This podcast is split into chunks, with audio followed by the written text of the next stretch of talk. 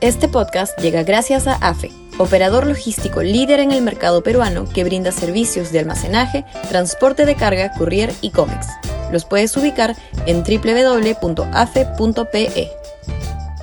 Y también gracias a Universidad Católica, número 1 en Perú y 12 en Latinoamérica, según el ranking mundial QS 2023.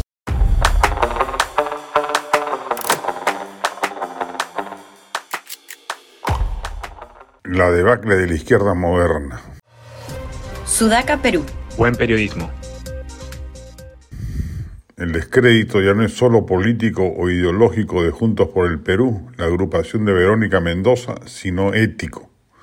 La respuesta esquiva, convenida, calculadora de la FIER Gonzalo Alegría, su malhadado candidato a la alcaldía de Lima, revela que la entraña, entraña moral de la izquierda moderada en el Perú es una quimera. Qué lástima, de verdad. Siempre hemos pensado que el Perú podría empezar a salir del hoyo de destrucción de su civilización política el día que se fortaleciesen una izquierda y una derecha liberales, pero por lo visto, al menos desde la izquierda, eso ya no será posible con la actual generación de líderes que alberga, incluidas, además de Verónica Mendoza o Sigrid Bazán, la mayor decepción política de la izquierda joven, a Marisa Glave, Tania Pariona o Indira Wilca, quienes a pesar de ya no ser parte de Juntos por el Perú y estar por ende exentas del escándalo alegría, han optado por el silencio absoluto frente a los desmanes del gobierno de Castillo.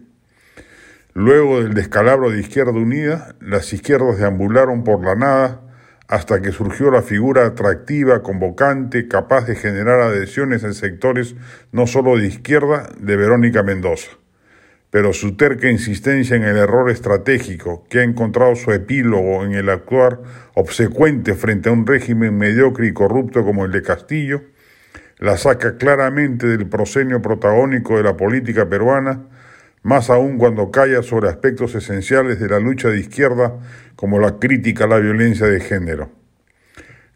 Gracias a ello, la izquierda que prosperará y a la que habrá que hacerle frente es a la antisistema, a la que hoy encarnan Tauro Mal, cuya proactividad política descoloca no solo a la derecha o al centro TikTok, sino también a la propia izquierda que ya vio con Castillo y lo volverá a ver, que los bolsones populares no lo siguen a ella, sino a los portavoces de discursos disruptivos y extremos. La izquierda moderna, traumada al parecer por el epíteto de caviar, ha perdido por completo la brújula no solo ideológica, sino ética. Y ello ya es grave porque al final de cuentas una propuesta política no consiste solamente en una convocatoria programática o ideológica, sino también y sobre todo en una épica moral.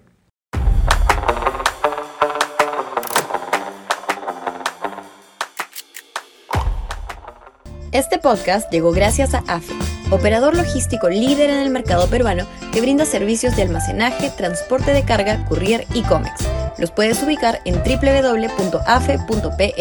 Y también gracias a Universidad Católica, número 1 en Perú y 12 en Latinoamérica, según el ranking mundial QS 2023.